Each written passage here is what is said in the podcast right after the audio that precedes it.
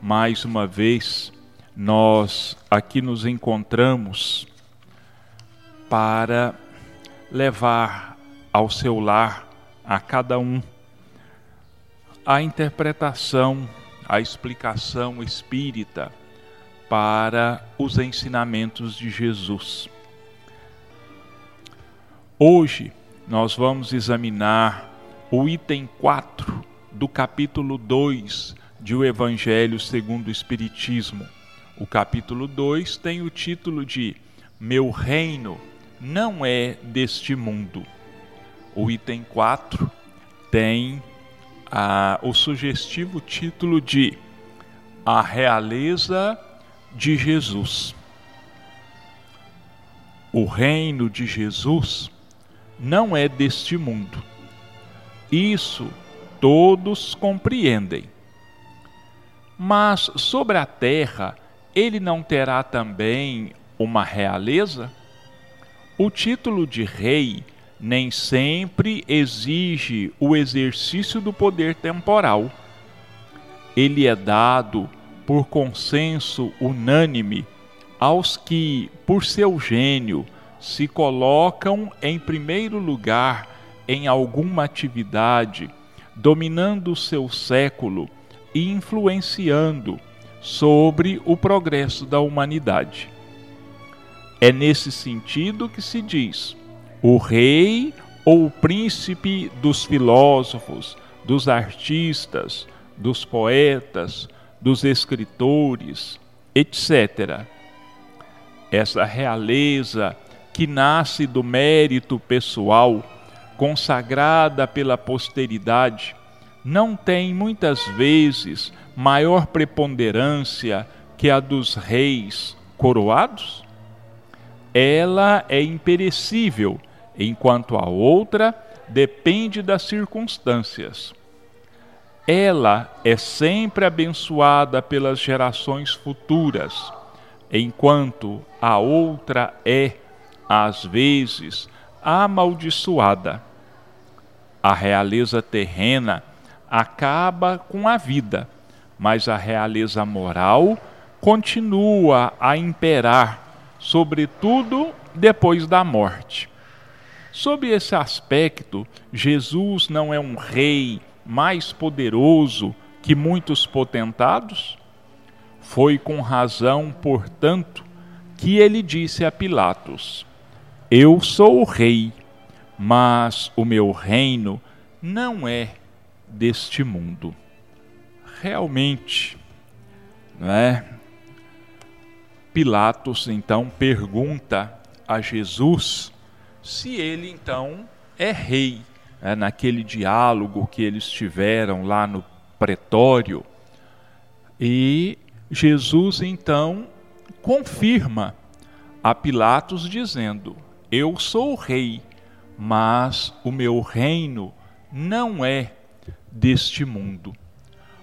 Por que teria Jesus dito que o seu reino não é deste mundo, porque a realeza de Jesus ela é de origem espiritual, está fora dos limites da terra.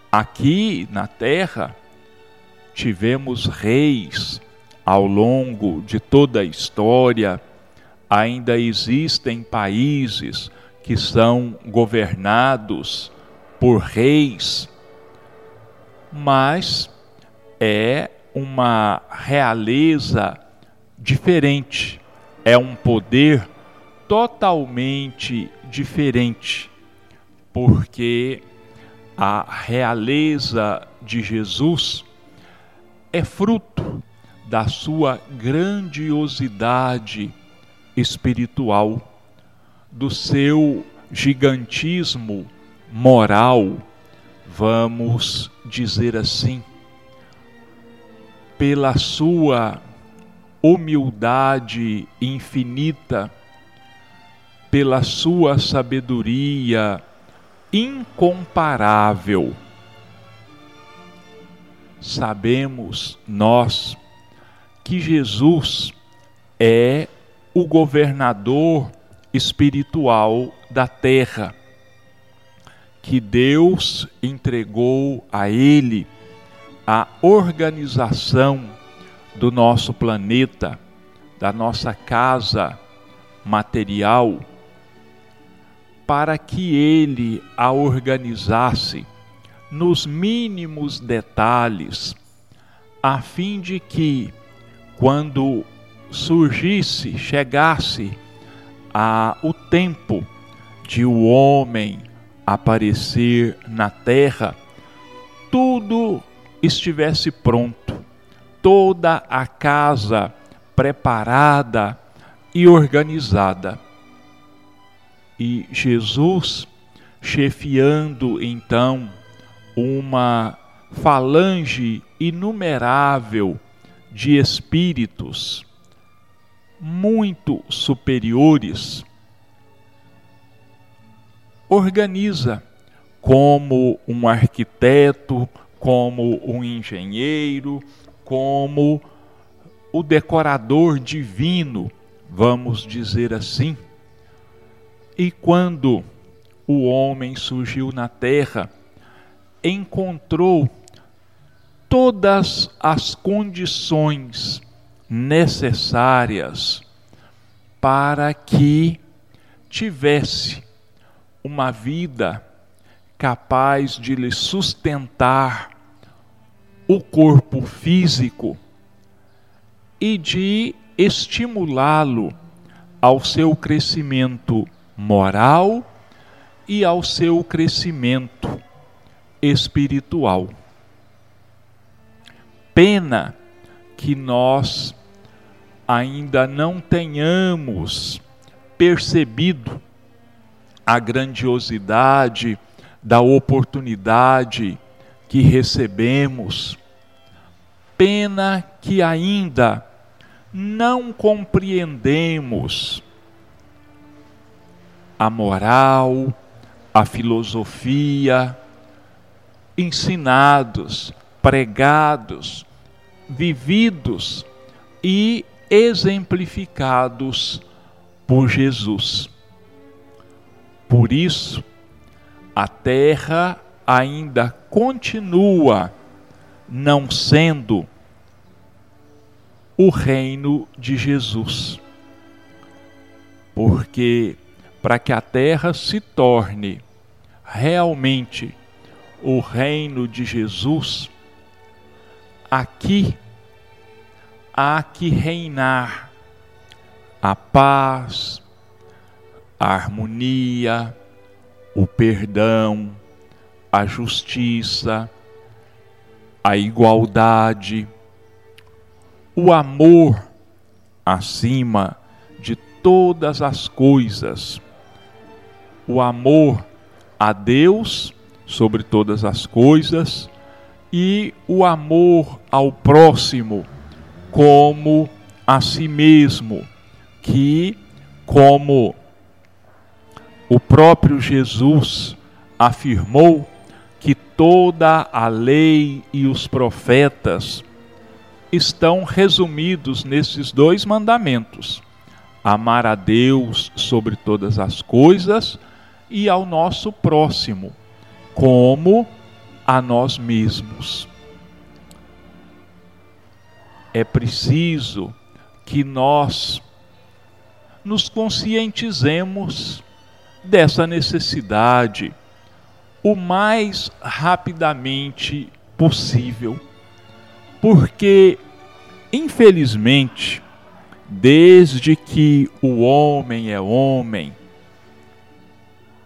o que impera na terra é a violência, é o ódio, é a guerra, é a vingança,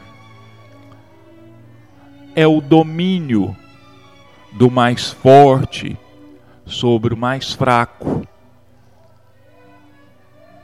Hoje, nem tanto, mas na grande maioria, na maior parte do tempo da história humana, o que prevaleceu acima de tudo foi a lei do mais forte.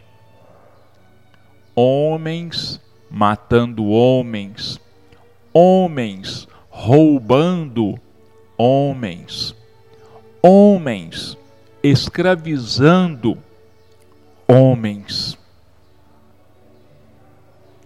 Hoje, talvez, a escravidão física não exista mais, mas ainda existe entre nós a escravidão do egoísmo, a escravidão do orgulho, a escravidão da vaidade e assim por diante, da prepotência,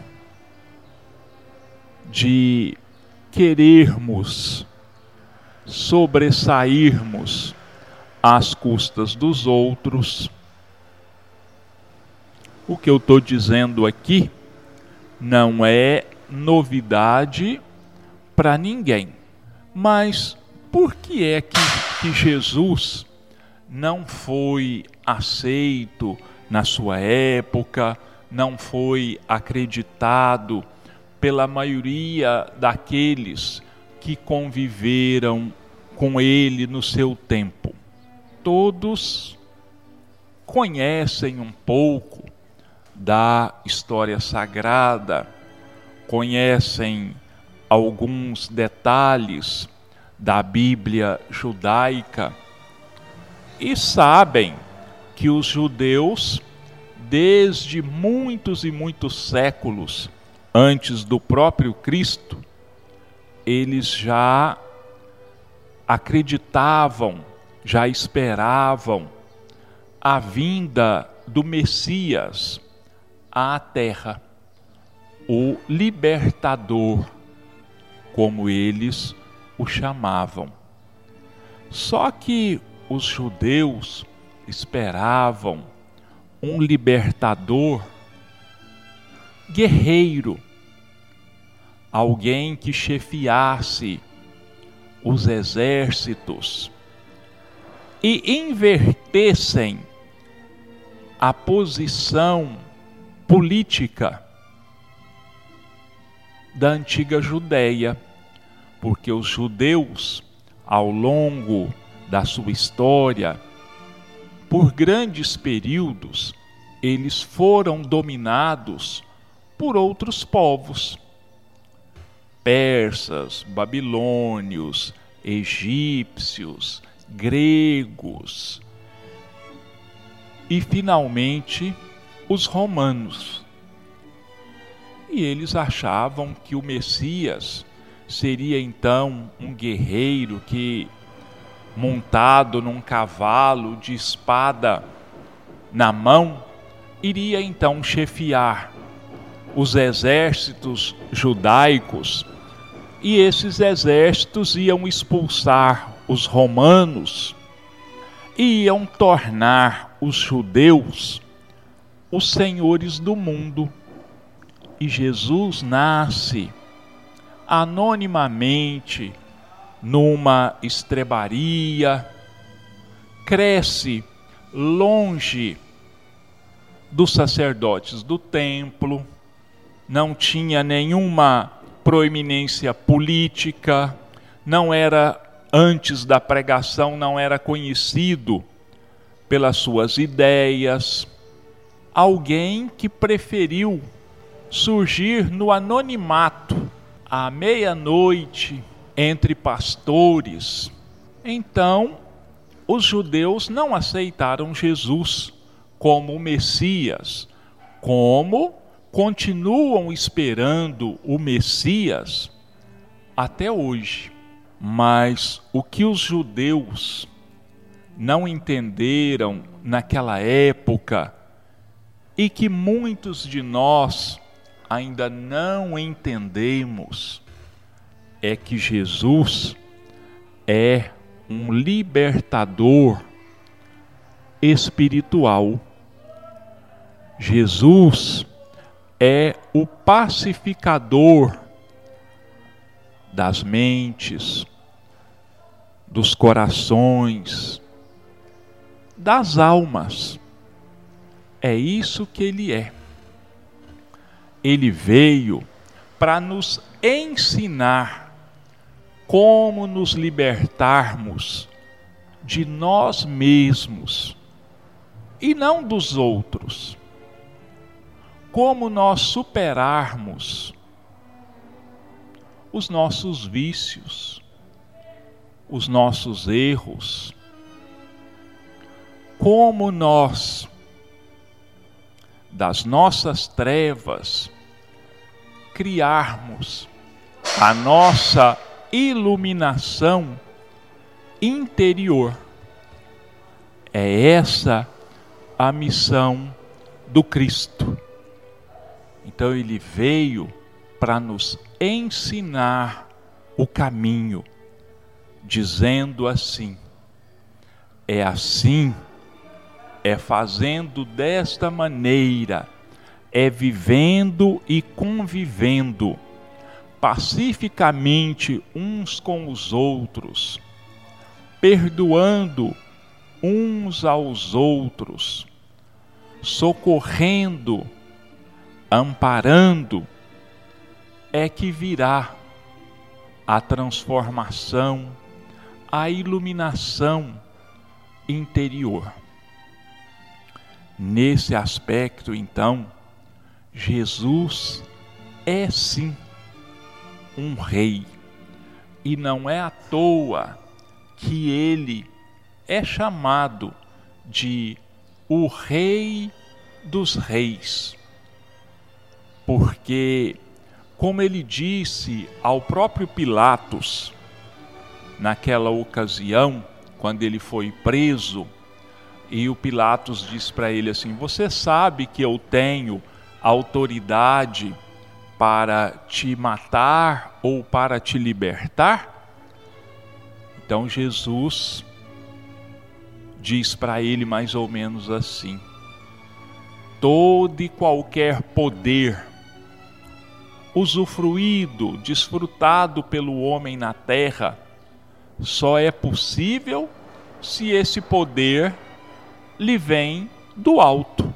Então, o poder de Jesus era do alto, porque em termos de terra, ele era, ele é e ele continuará sendo a fonte de todo o poder, porque toda a terra obedece às suas diretrizes, obedece a todas as leis criadas por ele. Bom, nós vamos passar agora para a segunda parte do nosso programa, examinando aqui o livro Sinal Verde de André Luiz, hoje com o capítulo 34, que tem o título de Sugestões no Caminho quer dizer, está nos ensinando a maneira de nós nos portarmos no nosso dia a dia. Então vamos lá. Lamentar-se por quê? Aprender sempre? Sim. Cada criatura colherá da vida não só pelo que faz, mas também conforme esteja fazendo aquilo que faz. Não se engane com falsas apreciações acerca de justiça, porque o tempo é o juiz de todos.